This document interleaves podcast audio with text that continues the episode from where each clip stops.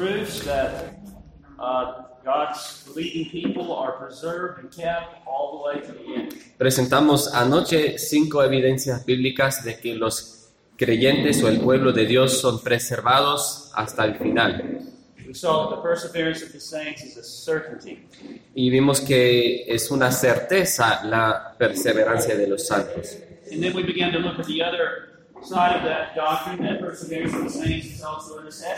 Y también vimos el otro lado de esa doctrina, que la perseverancia de los santos también es una necesidad. We saw first passages that explicitly declare that only those who continue in the way are and will be saved. Vimos primero los pasajes que solamente aquellos que continúan en el camino serán preservados y guardados.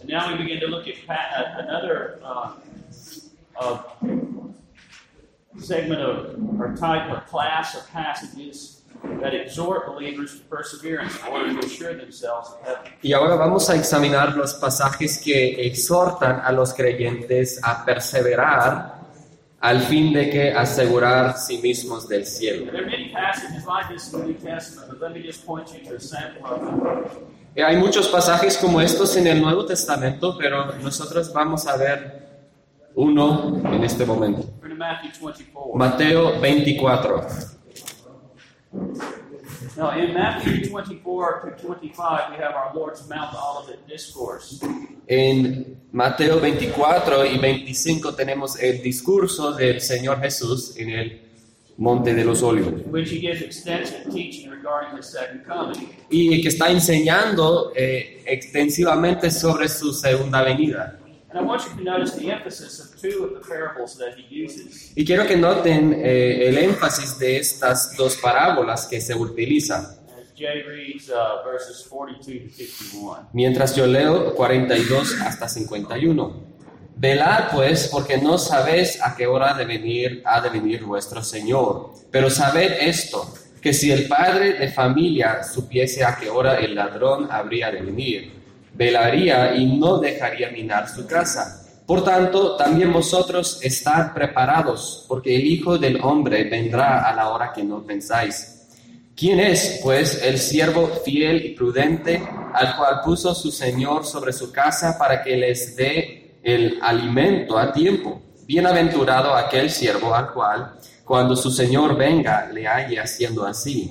De cierto os digo que sobre todos sus bienes le pondrá. Pero si aquel siervo malo dijere que en, su corazón, mi Señor tarda en venir, y comenzare a golpear a sus consiervos y aun a comer y a beber con los borrachos, vendrá el Señor de aquel siervo en día que éste no espera y a la hora que no sabe, y lo castigará duramente y pondrá su parte con los hipócri- hipócritas. Allí será el lloro y el crujir de dientes. Now, do you see what's at stake here? Entonces, ¿pueden ver lo más importante en este texto?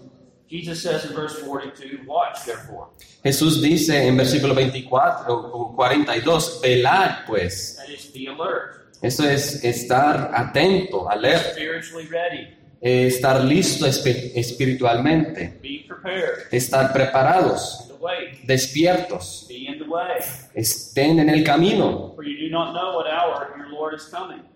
porque no saben a la hora del venir de nuestro Señor. And the emphasis of the parable is that if the Lord returns and you're not in the way, Y el énfasis aquí es que de, de esta parábola, si el Señor re- regresa y no estás preparado, estarás avergonzado.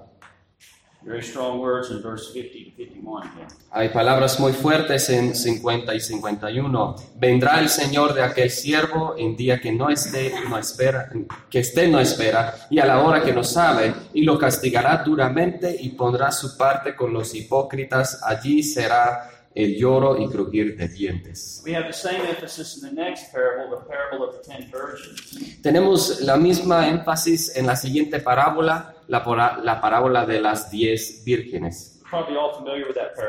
Creo que estamos familiares con esa parábola. Eh, nos advierta otra vez para velar o estar preparados. lest through negligence or slothfulness that day overtake you unprepared, like the foolish virgins. O sea, si por negligencia o pereza que eh, ese día no se encontrará en no esper o, desesperado. You would hear the words, Truly I say to you, I do not know you. Y vas a escuchar las palabras, de cierto, de cierto, no te conozco. Now, who was our Lord addressing when he gave these warnings? Entonces, ¿a quién estaba hablando nuestro Señor con estas advertencias? Well, look up at verse 3. Bueno, vamos a ver al versículo 3 de, chapter- de capítulo 24.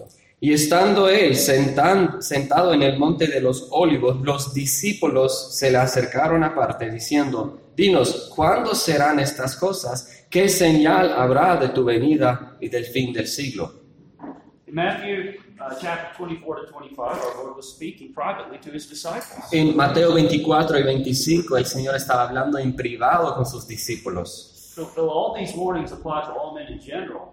Así que estas advertencias aplican a todos hombres en general, Jesus was specifically addressing those who were his professed disciples. pero en el contexto Él estaba hablando específicamente a sus discípulos profesantes he's calling them to watchfulness and perseverance in order to be received into heaven at Christ's coming. y les está llamando a velar y perseverar a fin de que estar recibido al cielo en la venida del Señor. We see the same emphasis in the parallel passage in Luke chapter 21. Podemos ver la misma cosa en Lucas capítulo 21.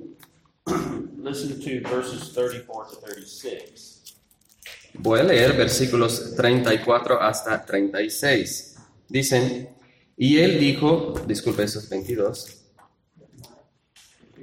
mirad también por vosotros mismos que vuestros corazones no se carguen de glotonería o embriaguez y de los afanes de esta vida y venga de repente sobre vosotros aquel día, porque como un lazo vendrá sobre todos los que habitan sobre la faz de toda la tierra.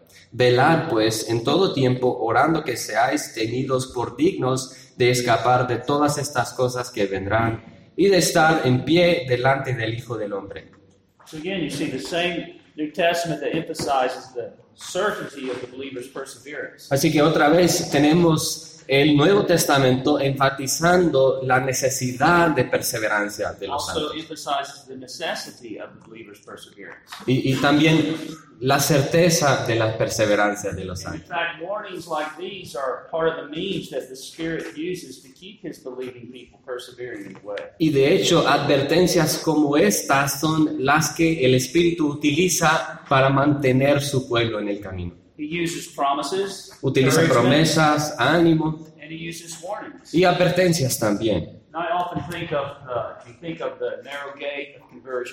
Cuando pensamos de la puerta estrecha de la conversión, lleva al camino angosto que lleva a la vida. Me gusta pensar en esto como las dos paredes en el camino angosto. One wall are the warnings, the Una- necessity of perseverance. Una pared son las advertencias, la necesidad de perseverancia. One wall is the encouragement, Y la otra palabra, el ánimo, la certeza de la perseverancia, grace of God, la gracia de Dios, misericordia y promesas de Dios. And those are the two walls that keep us in the way. Esas son las dos paredes que nos mantienen en el camino. Sometimes it depends upon our spiritual state at a given time as to which is most needed in our life. Y a veces depende nuestro estado espiritual cuál es más necesitada en nuestra vida. Sometimes when we're discouraged and we're down and we feel we can't go on, the promises come and they encourage us and keep us A veces cuando nos sentimos desanimados, como no podemos seguir adelante, las promesas vienen para animarnos, la certeza. At other times when temptation is great and maybe we're tempted to go back to the world, to a life of sin, the warning come and O puede ser que a veces encontramos tentaciones y el mundo nos está llamando para regresar y allí entran las advertencias para eh, recordarnos de la the necesidad. Spirit uses both of these to keep His believing people Y el. Espíritu utiliza las dos paredes para, para mantener a su pueblo a perseverar. Let's look at perseverar. some other texts in the epistles now. Ahora vamos a ver otros textos en las epístolas. Romans 8:13. Romanos 8, 13. Paul is addressing, as you know, Christians in this chapter. Pablo está escribiendo a los creyentes, como ustedes ya saben. These are people he assumes are not in the flesh, but in the spirit, verse 9. Él presume que no son en la carne, sino en el espíritu. calls them brethren, verse 12. Los llama hermanos en versículo And 12. then he tells them this in verses 12 to 13. Y él dice esto en versículos 12 y 13. Así que hermanos, deudores somos, no a la carne para que vivamos conforme a la carne, porque si vivís conforme a la carne, moriréis. Mas si por el Espíritu hacéis morir las obras de la carne, viviréis. So he says, in dependence upon the indwelling power of the Holy Spirit, Así que él dice, en dependencia de, del poder del Espíritu Santo, we must be engaging in this activity of mortifying or putting to death remaining sin. tenemos que meternos en la actividad de hacer morir el pecado permanente, Otherwise, we shall die. O al contrario, moriremos. Verse 14. Versículo 14. Porque todos los que son guiados por el Espíritu de Dios, estos son hijos de Dios. En otras palabras, Pablo está diciendo solamente aquellos que son guiados por el Espíritu. so as to be engaged in this activity of seeking to put to death sin in their lives, Así que, así que para estar metidos en la actividad de hacer morir el pecado en sus vidas, ellos son los hijos de Dios. See, the sons of God are being led by the Spirit. Los hijos de Dios están siendo guiados por el Espíritu. Y en el contexto que les guía a hacer el Espíritu. Is the Spirit evidence, the work of the Spirit evidenced in their lives? ¿Cuál es la evidencia de la obra del Espíritu en sus vidas? One way is by the fact that they're actively seeking, by the grace of God, Una manera es por el hecho de que están buscando activamente, por la gracia de Dios, están tratando de luchar o hacer morir el pecado permanente. And if we're not fighting our sin, Y si no estamos batallando nuestro pecado, no estamos siendo guiados por el Espíritu. Y si no estamos siendo guiados por el Espíritu, no somos los hijos de Dios.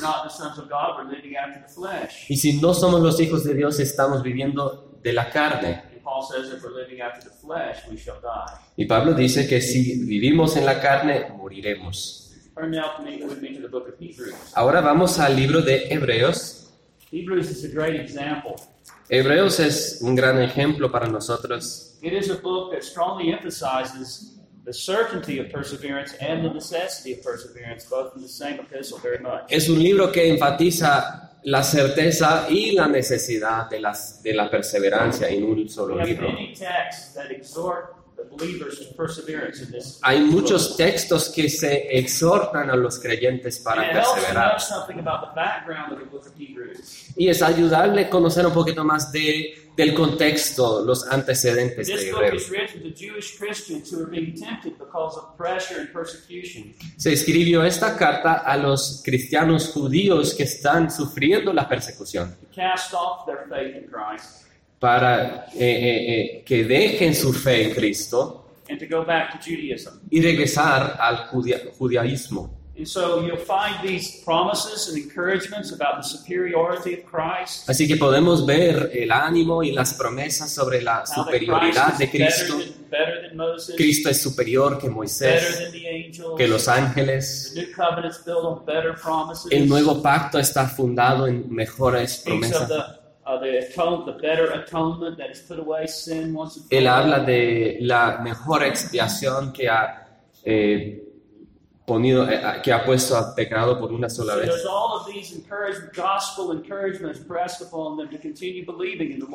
Estos ánimos del Evangelio les presentan para que eh, continúen en, en la perseverancia And en Pero también hay advertencias muy serias en el libro de los Hebreos. the consequences if they cast off their professed faith and go back De las consecuencias si dejan su, su fe profesada y regresan He underscores, the writer underscores often the necessity, not only the certainty, but necessity of perseverance. El escritor enfatiza la certeza y la necesidad de la perseverancia. Chapter 6, verses 11 and 12. Capítulo 6, versículos 11 y 12. Pero deseamos que cada uno de vosotros muestre la misma solicitud hasta el fin, para plena certeza de la esperanza, a fin de que no os hagáis perezosos, sino imitadores de aquellos que por la fe y la paciencia heredan las promesas. Now that that word is given in a context where he's just given a very, very frightful warning to them. Em, esta palabra se le eh, es, es dada en el contexto de una advertencia muy seria a los recibidores de esta carta. taste of the things of God and the things of the Spirit. Les advierte de aquellos que pueden disfrutar de las cosas del Espíritu, que son expuestos a todas estas cosas y a la vez dejar la fe y volver de Cristo.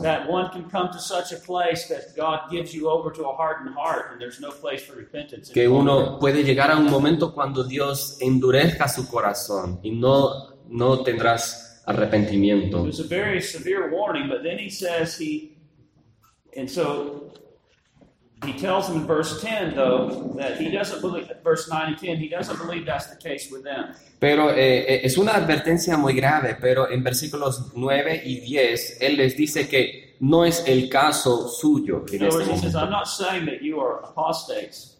En otras palabras, no es- está diciendo que eh, no estoy comunicando que son apóstatas ustedes. I am warning you about this danger. Notice how he says in verse 9 and 10. Pero noten versículos 9 y 10 del peligro. Pero en cuanto a vosotros, oh amados, estamos persuadidos de cosas mejores y que pertenecen a la salvación, aunque hablamos así. Porque Dios no es injusto para olvidar vuestra obra y el trabajo de amor que habéis mostrado hacia su nombre, habiendo servido a los santos y serviéndoles aún. So in the, the frightful warning I've given you in the beginning of this chapter, I'm not saying that this is the case with you. Entonces, en la luz de la advertencia temorosa que he presentado en este capítulo, no estoy diciendo que es caso suyo. I see in you those things that truly evidence salvation. Veo en ustedes la evidencia verdadera de la salvación. But I am warning you, you see. Pero esta es una advertencia para then we ustedes. have verse 11 and 12. Y tenemos versículos we want to 11 y show the 12. same diligence to the end. Deseamos que cada uno muestra esta diligencia hasta el fin. Verse 12. Versículo 11 y 12. Pero deseamos que cada uno de vosotros muestre la misma solicitud hasta el fin, para plena certeza de la esperanza, a fin de que no os hagáis perezosos, sino imitadores de aquellos que por la fe y la paciencia hereden las promesas. Hay muchos textos como estos a través del libro de los Hebreos. Chapter 2, verse 1. Just Eh, Capítulo 2, versículo 1. Por tanto, es necesario que con más diligencia atendamos a las cosas que hemos oído, no sea que nos deslicemos. Chapter 3, verses 12 and 14. Eh, capítulo 3, versículos 12 hasta 14. Mirad, hermanos, que no haya en ninguno de vosotros corazón malo de incredulidad para apartarse del Dios vivo. Antes, exhortaos los unos a los otros cada día, entre tanto que se dice hoy, para que ninguno de vosotros se endurezca su, eh, por el engaño del pecado. Porque somos hechos participantes de Cristo, con tal que retengamos firme hasta el fin nuestra confianza en el principio. Chapter 4, verse 1. Y capítulo 4, 1. Temamos, pues, no sea que permaneciendo aún la promesa de entrar en su reposo, alguno de vosotros parezca no haberlo alcanzado. Chapter 10, verse 23 to 25. Capítulo 10, versículos 23 hasta 25. Mantengamos firme sin fluctuar la profesión de nuestra esperanza, porque fiel es el que prometió, y consideremos, considerémonos unos a otros para estimularnos el amor y las buenas obras, no dejando de congregarnos como algunos tienen por costumbre, sino exhortándonos y tanto más cuanto ves que aquel día se acerca.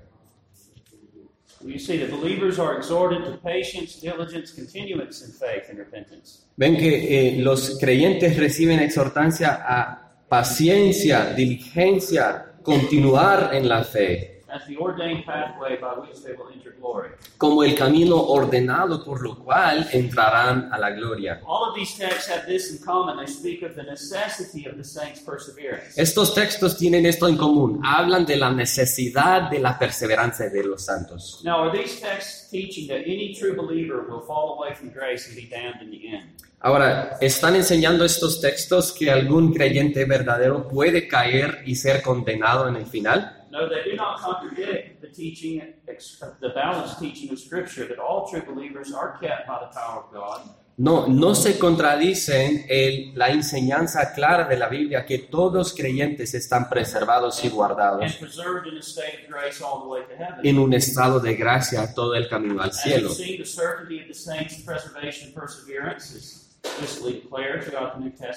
Como hemos visto, la certeza de la, de la preservación de los santos y su perseverancia en un estado de gracia se declara explícitamente a través del Nuevo Testamento. Se basa en la promesa inmutable de Dios, prometida en el pacto de Dios,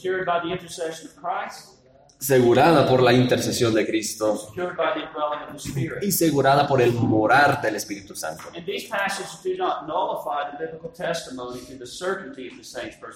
Y estos pasajes no niegan el testimonio bíblico a la certeza de la perseverancia de los They santos. pero sí enfatizan la necesidad de su perseverancia. Eh, enfatizan el hecho de que solamente aquellos que están continuando en la fe y devoción a Cristo show that they're being preserved muestran que están siendo preservados true y que son creyentes Now, verdaderos. we are intended to take these warnings very seriously, brothers. Entonces el punto es que tomamos en cuenta estas advertencias serias. Sadly, I have been a Christian long enough and a pastor long enough Eh, desafortunadamente he sido un cristiano por tan muchos años que to see people who seem to seem to start well, he visto a personas que aparezcan de comenzar bien, and yet they're nowhere to be found among God's people. pero no se encuentran esas personas entre el the pueblo de Dios. saddest thing is I've seen that happen among pastors.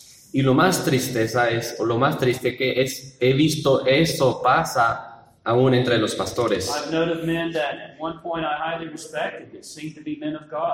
He conocido a hombres muy respetados, hombres de Dios, but they've turned away from the faith. que han volvido de la fe They've gone back to the world. y han regresado al mundo. Y hermanos, debemos mirar entre nosotros uno al otro.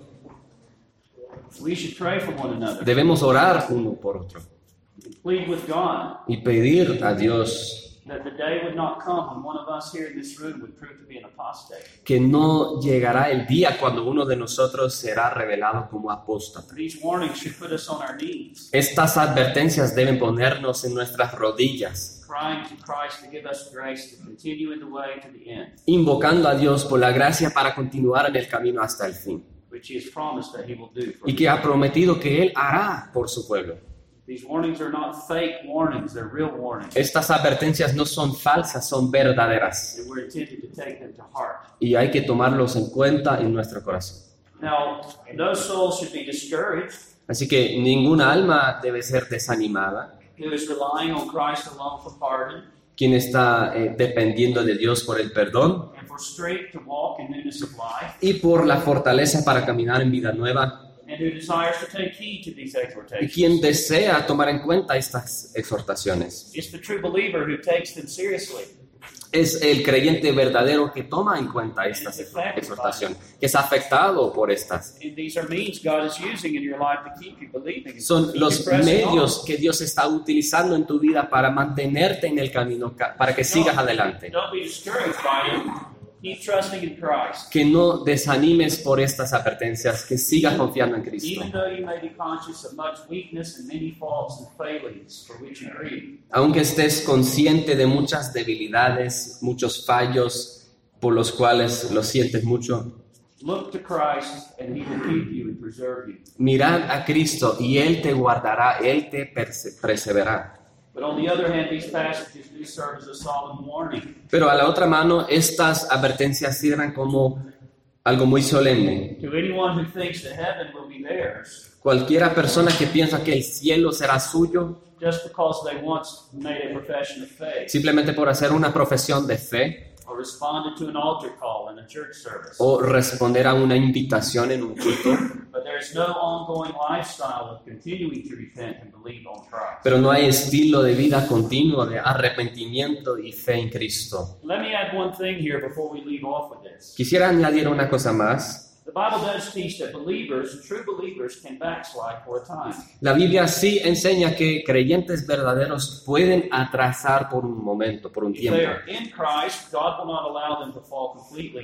Si están en Cristo, Dios no permita que caigan completamente. And He will renew their repentance and bring them back into the Va a renovar su arrepentimiento y traerles otra vez al camino. But as our confession sa- says in the quote I put there in your notes if someone would read it, Pero la confesión dice, si alguien puede leer esa cita, por favor. por descuido de los medios para preservación, caigan en pecados graves y por algún tiempo permanezcan en ellos, por lo que incurren en el desagrado de Dios y entristecen a su Espíritu Santo, les dañan sus virtudes y consuelos, que les endurece el corazón y se les hiere la conciencia, lastiman y escandalizan a otros y se acarrean juicios temporales. true believers may backslide for a time.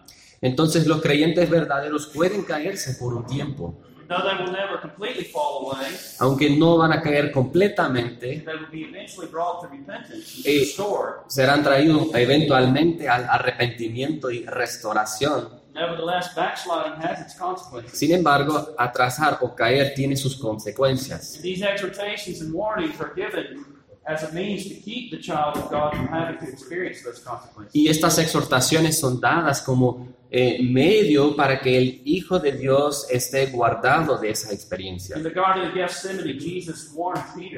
En el jardín de Getsemaní Jesús le advirtió a Pedro, to watch and pray lest you enter into temptation. velad y orad que no entres a la tentación. But instead, what did Peter do? Pero al contrario, ¿qué hizo Pedro? He slept. Durmió. And you remember he was full of self-confidence.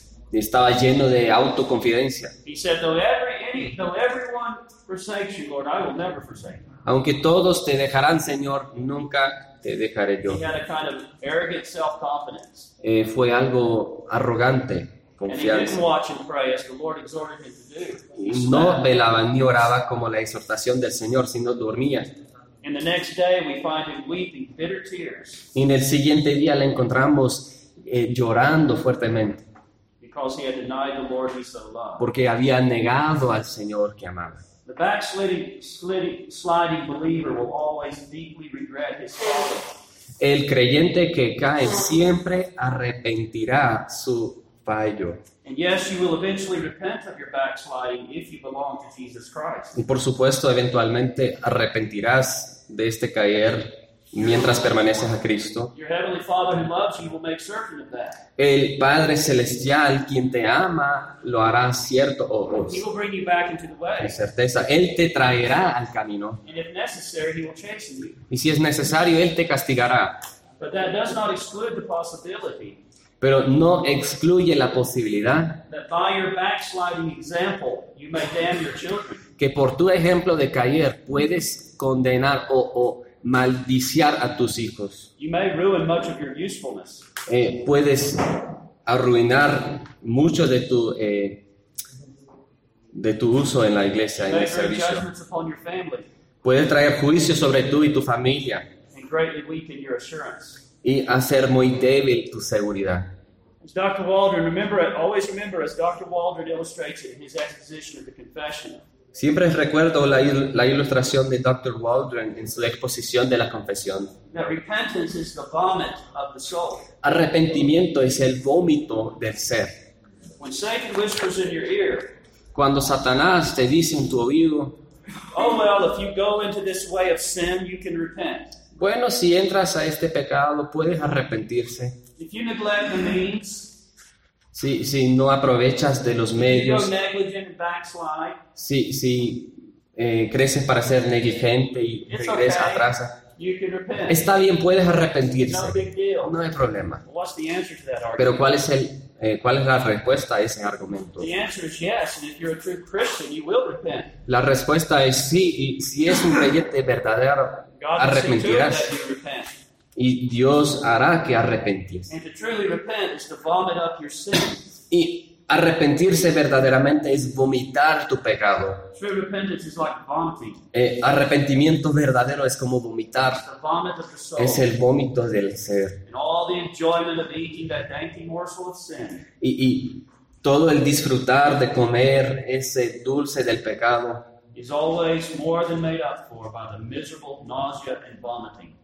eh, se lo puede cancelar por la náusea y el vómito que experimentas cuando Dios trae el ser al arrepentimiento verdadero. Someone has said there will always be more misery than pleasure in sin for a true Christian. Alguien ha dicho que es más miserable que algo que disfrutable el pecado por el creyente. Entonces, en la luz de lo que hemos visto en el lenguaje del apóstol Pablo, el que está parado, que toma en cuenta que no caiga. And may these considerations drive each of us afresh Y que estas consideraciones nos aviven otra vez Jude 24. en Judas 24. ¿Quién puede leer?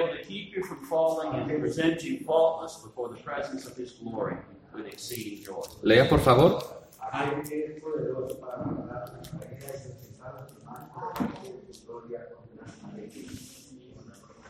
Amén. And now we transition to the next topic, the order uh, study of the doctrine of salvation. Y ahora vamos a transicionar al siguiente tema de- del estudio de la salvación. Topic number 10, Tema número 2, assurance. seguridad. And let's begin by looking at 1 John 5:13. Vamos a comenzar a mirar a 1 Juan 5, Now, Versículo assurance 13. here, we're talking about the assurance En seguridad estamos hablando sobre la seguridad creyente, que soy salvo y seré preservado. Notice what John writes in 1 John 5:13. Noten lo que dice Juan en 1 Juan 5:13. Estas cosas os he escrito a vosotros que creéis en el nombre del Hijo de Dios, para que sepáis que tenéis vida eterna y para que creáis en el nombre del Hijo de Dios. John is telling us here the purpose for which he wrote this epistle. Juan nos está describiendo el propósito de su epístola. The purpose is that those who believe on the name of the Son of God would know, have assurance that they have eternal life. El propósito es que por aquellos que creen en el nombre del Señor Jesús, sabrán por seguro que tienen vida eterna.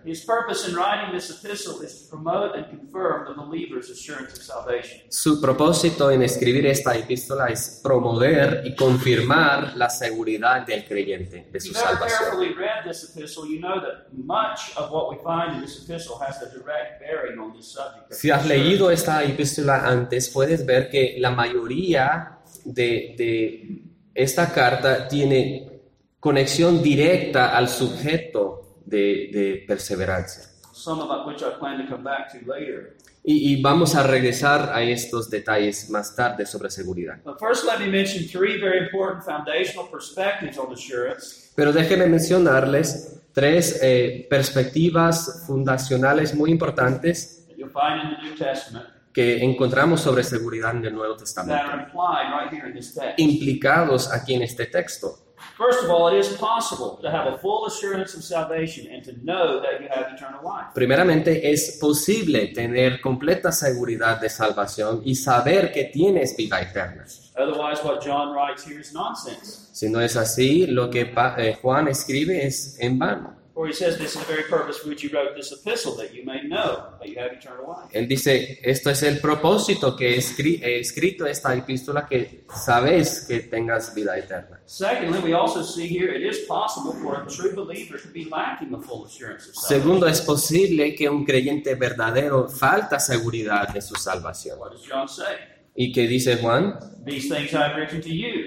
Estas cosas os he escrito. To who? ¿A quién? A vosotros que creéis en el nombre del Hijo de Dios. Son creyentes. true believers, but he says, These things I have written to you who believe in the name of the Son of God, not because you know, Estas cosas he escrito no porque sabes, sino para que sepáis que tenéis vida eterna. And. Y la implicación es que es posible que un creyente verdadero no sabe si tiene vida eterna o falta en la certeza que tiene vida eterna. If faith in Christ automatically brings assurance, then again, a full assurance, then again, John's words are nonsense. Si la fe en Cristo automáticamente trae una seguridad completa, entonces las palabras de Juan son vanas. Indeed, much of First John is nonsense, which is written to help believers. Podríamos decir que la mayoría de lo que él escribió es vano. In fact, we could argue that all of the epistles are really written to help believers have assurance. De hecho, podríamos argumentar que la mayoría de las epístolas son escritas para animar o dar seguridad a los creyentes. Thirdly, Tres, John's words point to the fact that it's very desirable to have assurance. las palabras de Juan eh, nos enseñan que es muy deseable tener seguridad And no one should be content to rest short of it. y nadie debe estar contento de no tener seguridad. Why did John write this letter? ¿Por qué escribió Juan esta carta? These things I've written to you who believe in the name of the Son, Son of God, that you may know that you have eternal life. Estas cosas os he escrito a vosotros que creéis en el nombre para que sepáis que tenéis vida This eterna. tells us that assurance is extremely desirable, Esto nos dice que eh, seguridad es muy deseable and no one should be content without it. y que nadie debe estar contento sin la seguridad. Nos dice que Dios quiere que nos- sus hijos tengan seguridad. Assurance will make you a more joyful Christian. Eh, eh, la seguridad te da eh, o te ayuda a disfrutar más la vida cristiana. It'll make you a more holy Christian, Te hará un cristiano más santo, more diligent Christian, more más diligente, más útil. Vamos a usar una ilustración. let's say that I have a farm out in the countryside, Vamos a decir que tengo una granja allá en el campo and I have the deed. The deed to that farm is at the courthouse in Bogota. y tengo el, tengo el título de esa granja allá en el tribunal de Bogotá. And that deed states that that farm belongs to Jeff Smith. It's my property. Y el título dice que es propiedad de Jeff Smith, esa granja. So I move on to the land and I start working the land. Así que yo mudo a la granja y comienzo de trabajar en la tierra. Pero comienzo a tener dudas. ¿Pertenece esta, eh, esta granja a mí? So I get in my car and I take a 150 mile drive to Bogota to just look and make sure that I do have the deed to that land. Entonces subo al carro y manejo a Bogotá para confirmar en el tribunal que sí es mi finca. Then I drive 150 miles back to my farm again. Y regreso otra vez de mucha distancia a la Okay, now I granja. can start working. So I start working the land. Y ahora puedo comenzar a trabajar otra vez. I get about a couple of hours into working. I start doubting again. Después de un par de horas comienzo a dudar otra vez. ¿Esta es mi finca en verdad?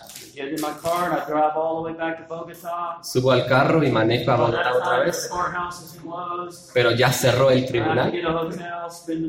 Tengo que eh, comprar cuarto del hotel, pasar la noche.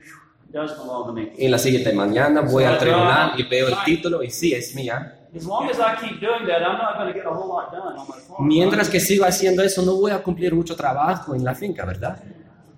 But if I have assurance, Pero si tengo seguridad certainty that that farm belongs to me, y certeza que la finca es mía, then I'm going to be making progress. voy a hacer mucho progreso. I'm going to be working hard. Voy a estar trabajando I'm duro, going to be moving forward.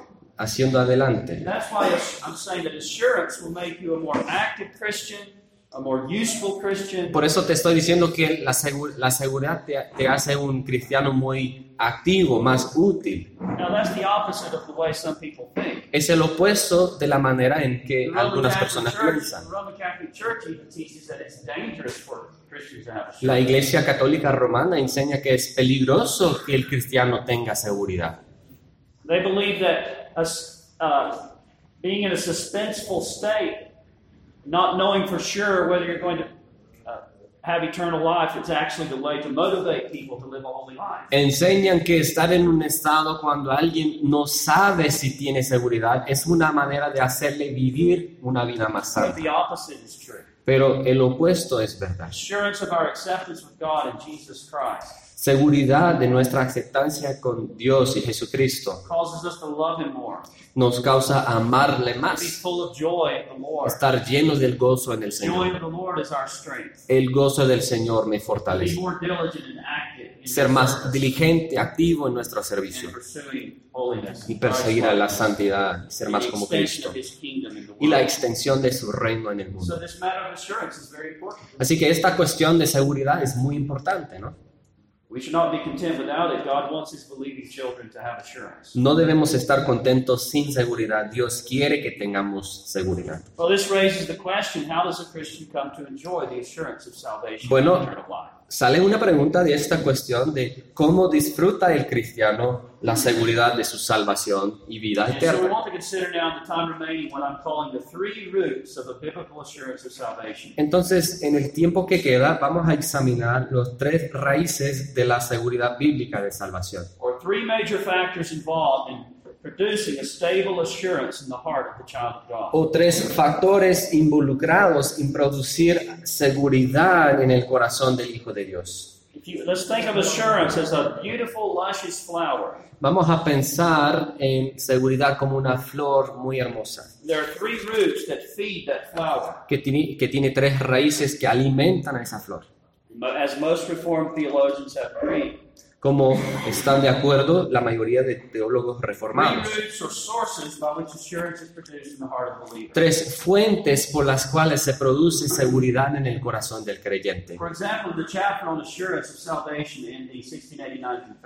chapter on assurance of salvation in the 1689 Confession. Por ejemplo, en el capítulo sobre seguridad de salvación en la Confesión 1689, Chapter 18, paragraph 2. capítulo 18, párrafo 2, We read these words. This infallible assurance. Someone read that. ¿quién puede leer esta cita, por favor? Esta certeza no es un mero convencimiento conjetural y probable, basada en una esperanza tangible, sino que es una seguridad infalible de fe basada en la sangre y la justicia de Cristo reveladas en el Evangelio. Esa es la primera. Y también en la evidencia interna de aquellas virtudes del Espíritu a las cuales éste les hace promesas. Esta es la segunda. Y en el testimonio del Espíritu de adopción, testificando por nuestro Espíritu que somos hijos de Dios, esta es la tercera. Y como fruto suyo, mantiene el corazón humilde y sano. You say there's three things you see mentioned there, three sources or roots. Así que son tres fuentes mencionadas ahí en la confesión. We begin with the first of these roots of assurance in the heart of the Christian. Vamos a comenzar con la primera, What I'm calling the objective. By objective means it's something that's outside of us, not inside of us. The objective foundation of assurance la fundación objetiva de la seguridad y objetiva quiere decir algo afuera de nosotros. which is Christ's work for us. Es la obra de Cristo por nosotros. Again, the confession refers to this first root as the blood and righteousness of Christ revealed in the gospel. Así que la confesión se refiere al primer raíz como la sangre y la justicia de Cristo reveladas en el Evangelio. The, the earlier Westminster Confession refers to this root as the divine truth of the promises of salvation. La confesión Westminster refiere a esta fuente primera como la verdad divina de las promesas de la salvación. Son diferentes maneras de decir la misma cosa. For the promises of salvation have reference to the atoning blood and righteousness of Christ revealed in the gospel. Porque las promesas de la salvación tienen referencia a la sangre expiatoria y la justicia de Cristo reveladas en el Evangelio. blood and righteousness of Christ are the content of the gospel promises. Y la sangre y eh, la justicia de Cristo son los contenidos del Evangelio, las promesas de la salvación. The emphasis in both is simply upon the fact Eh, la énfasis está basada en el hecho de que that the first root of assurance is totally outside of us el primer raíz de seguridad está completamente fuera de nosotros, in the realities and the promises of the gospel. en las realidades y las promesas del Evangelio. Eh, Cristo y su obra por nosotros extendida completamente gratuita a nosotros. And the promises of salvation to all who trust him and his work Y las promesas de la salvación para todos que confían en Él y su obra solamente. This is the taproot of assurance. Esto es el raíz principal de la seguridad, la fuente principal, la fundación objetiva de seguridad en el corazón del creyente. There are many texts we could look at. Podríamos ver varios textos, But for the sake of time, we'll just look at one that very powerfully illustrates and demonstrates this. pero vamos a ver a uno que ilustra poderosamente este concepto. Romans 8:34. Romanos 8:34. ¿Quién es el que condenará? Cristo es el que murió, más aún el que también resucitó, el que además está a la diestra de Dios, el que también intercede por nosotros. Noten primeramente que tenemos la cuestión de un desafío de confianza. Eh, realmente esto viene como una serie, una parte de serie de desafíos. And this one is particularly connected to the last words of verse 33 and the last part of verse 34. Realmente está conectado con las últimas palabras de 33 y las primeras palabras de 34. Paul says, It is God who justifies. Es Dios que justifica, It is God who declares the believing sinner righteous in his sight. es Dios que declara al creyente eh, justo en su vista, Who is he who condemns? quién es Él que condenará. And then Paul goes on further to describe the basis and the reasons for this confidence. Y sigue Pablo para describir la base y los- las razones por esta confianza. But again, here is the confident challenge. Pero otra vez tenemos el Who is he who desafío. condemns? It's a rhetorical question. ¿Quién es Él que condenará? Es una pregunta retórica. And the answer is no one. Y la respuesta es nadie. Paul is confident that no one can justly condemn him Pablo es confiado que nadie puede justamente eh, condenar a Él, or even the least of the children of God. ni el menos de los hijos de Dios. And that's an expression of a full assurance of salvation. Y esa es una expresión de completa seguridad de salvación. But now, what is the foundation of this assurance? Pero ¿cuál es la fundación de esta seguridad? Secondly, we have the reason for this confidence. Número dos, tenemos la razón por esta confianza. Mientras leemos el resto de 34, I trust you see that this assurance expressed by the apostle que esta seguridad expresada por el apóstol is based on gospel realities and facts that are totally outside of himself. se basa en las realidades del Evangelio que están completamente fuera de él. Read verse 34. 34. ¿Quién es el que condenará? Cristo es el que murió, más aún el que también resucitó, el que además está a la diestra de Dios, el que también intercede por nosotros. La fundación de la cual Pablo recibió su seguridad fue nada en él, it's something completely outside of algo completamente fuera de él, external to him. externa a él. And the reason for his confidence can be summarized in the first word. In the Greek text, the first word in that, in that statement is the word Christ. Eh, y la razón por su confianza tiene resumen en la primera palabra del- de, la oración. Cristo. Cristo es la primera palabra en el texto griego. Christ who died. Cristo que murió, que resucitó, está a la diestra de Dios e intercede por nosotros.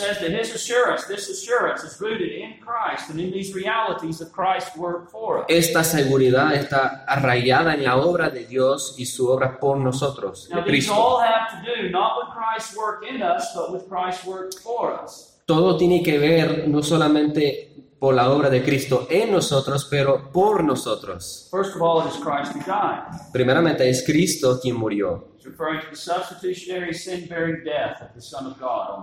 Está haciendo referencia a la muerte eh, como sustituto y expiatorio, expiatorio del Hijo de Dios en la cruz del by Calvario. which our sins were punished once and for all. Por lo cual nuestros pecados fueron castigados una vez para todas. Secondly, and furthermore, is also risen. Dos, es más, resucitó. It's the resurrection of Jesus that assures us of the sufficiency of the atonement he made. La resurrección de Jesús nos asegura de la suficiencia de la expiación que Él, That it was successful and accepted by the Father. que fue exitosa y aceptada por el Padre. Back in back in uh, those days, En aquellos días, if a person had a huge debt, si tuviera una persona una gran deuda, that they could not pay, que no podía pagar, you couldn't just put it on a credit card back then. no solamente podía ponerlo en, el, en la tarjeta de crédito, tal vez tenía que ir a la cárcel de deudores hasta que sea pagada la deuda. um, Vamos a imaginar a una mujer con una gran deuda y le tiras a la cárcel. But there's a man who loves her, Pero hay un hombre que la ama and he's committed to her. He wants to marry her. y es comprometido a ella, quiere casarla. So he goes down to the prison, and they have a wedding ceremony, and he marries her. Así que va a la cárcel y tienen una ceremonia y la casa. And at that moment, all of her debts become his debt. Y en ese momento todas sus deudas sean eh, eh, eh, responsables por el, el esposo. And he agrees to be her surety. Y él está de acuerdo de, esta, de ser su seguridad. Y él entra a la cárcel en su lugar. But still, he's in prison. Pero todavía está en la cárcel. But then eventually the day comes when the debt is paid. Pero eventualmente llega el día cuando es pagada la deuda. He walks out of the prison. Sale de la cárcel He brings to his wife a receipt. y trae un recibo a su esposa the receipt says paid in full. y el recibo dice pagado completamente. Debt is gone. Eh, la deuda See, that's that's that's the relationship of Christ's death and his resurrection. Esa es la relación entre la muerte y la resurrección de Cristo. Cristo cargó nuestra deuda, pagó nuestra deuda en la cruz, pero si Cristo estuviera toda- toda- eh, todavía en la tumba, no tendríamos seguridad de que sea pagada la deuda. Pero cuando, Cristo, cuando Dios le levantó de los muertos, eso fue como el sello de Dios diciendo que cancelada la deuda. Cristo ha pagado la deuda y ha sido librado de la deuda que fue nuestra. Y ha sido pagado completamente suficientemente. Y Dios demostró su aceptancia de ese pago por resucitar a Cristo de la muerte. Número 3 dice, está además a la diestra de Dios. He refers to the present heavenly session of Christ as the exalted God-man king at the right hand of God. Refiere a la sesión celestial de Cristo como el exaltado Dios hombre a la diestra del The Padre. right hand of God is a place of acceptance and honor. La diestra del Padre es el lugar de aceptancia y honor. And this is the reward of his sufferings as the surety of his people. Y esto es el regalo de sus sufrimientos y como la seguridad de su pueblo. Pero recuerde que estaba actuando como representante nuestro. Somos unidos a Él en una unión federal. so that what Jesus is, Así que de lo que es Jesús, aquellos que confían en Él son así, por los cuales actuó y quien representa. Eso es en términos de nuestro estatus y parecer delante de Dios, somos unos con Cristo. Así que su exaltación es la promesa, certeza de, cierta de que nosotros seremos exaltados en aquel día. Y número cuatro, who also makes intercession for us. el que también intercede por nosotros. Si hay una duda o temor de ser condenado que permanece, certainly this should expel it. ciertamente esto debe quitar la duda. An Armenian friend comes along and says, Un amigo arminiano viene y le dice, Well, yes, it's possible to have a present assurance of being in a present state of salvation. bueno, sí, es posible tener una certeza presente, o sea, estar en una unión presente de salvación. not possible to be presently assured that you will always be saved. Pero no es posible estar segura, eh, seguro presentemente que siempre será salvo y que será salvo en aquel día. It's possible that a true Christian might fall away Es posible que un creyente pueda caerse y ser condenado. Now, what do we say to this man? Entonces, ¿qué diremos a este hombre? Well, among many other things we say, I say, who also makes intercession for us. Bueno, entre varias cosas, yo diría, Él intercede por nosotros. What's the connection? ¿Cuál es la conexión? The Bible tells us that the Lord Jesus not only offered up himself as a sacrifice for sin, La Biblia nos dice que el Señor Jesús no solamente se le ofreció eh, una vez por el pecado, once and for all on the cross, una vez para siempre en la cruz, been raised from the dead and ascended to the right hand of the Father, habiendo sido resucitado y ascendido a la diestra del Padre, he ever lives to make intercession for all who come to God by him. Él vive para inter- interceder para todos aquellos que vienen a Dios por Él. And what is the end secured by our Lord's ¿Y cuál es el fin asegurado por la intercesión del Señor? 7:25. Hebreos 7, 25. ¿Quién lea? por lo cual puede también salvar perpetuamente a los que por él se acercan a Dios, viviendo siempre para interceder por ellos. The end secured is salvation to the uttermost, or uttermost salvation. He's able to save completely, fully, and finally. El fin obtenido es salvación perpetua, o sea, salvación perpetuamente, que Él puede salvar completamente eh, y finalmente y llevarnos seguramente a la gloria, and to bring us safely all the way to glory. A la gloria. So I trust you see that this assurance the apostle expresses Entonces confío que pueden ver que esta seguridad expresada por el apóstol y esta enseñanza aquí que pertenece a cada cristiano sale de los hechos y realidades del Evangelio que están fuera de nosotros. He says nothing about himself, No dice nada de sí mismo, nada de quién es Él o lo que ha hecho o que no ha hecho. No dice nada de cómo se siente o cómo no se siente. He looks away from and out of himself Él mira afuera de sí mismo y a Cristo y su obra por nosotros. Y allí descansa en su caso. Esto entonces es la fuente primaria, fundacional, el raíz de seguridad de And salvación. this is where we must continually go whenever fears and doubts and uncertainty seek to overcloud our Y allí debemos regresar cuando los temores, incertezas eh, están en nuestros We corazones. look afresh at Christ in faith Miramos de nuevo en fe a Cristo and all the sufficiency of his saving work is freely given to sinners in the gospel. y toda la suficiencia de su obra salvadora nos es dada gratuitamente en el Evangelio. Go no further, but rest your case on him he Y has que no seguís adelante, sino descánsete en lo que Él ha hecho por ti. Spurgeon has an illustration of this. Eh, Charles Spurgeon tenía una ilustración de esto. I don't have it in my notes, but I'll tell you the illustration. No está en las notas, pero les vamos a contar esta. Spurgeon says, This is what I have often done in the doubts and struggles of soul, when doubts overcloud cloud my soul. Spurgeon dice que esto es lo que yo he hecho de vez en cuando, cuando tengo las dudas y temores del ser. If I feel that I cannot go to Christ as a saint, I, I can always go to him as a sinner. Si yo me siento como no puedo acercarme a Dios como santo, siempre, siempre puedo acercarme como pecador.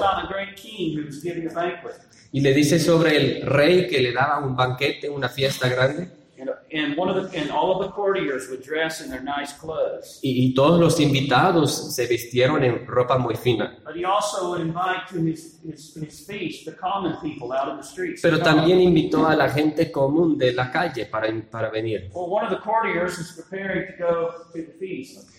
Bueno, un invitado se está preparando para ir a la fiesta He spills something all over his fine dress and y ruins it. se mancha algo sobre su ropa y está completamente ensuciado.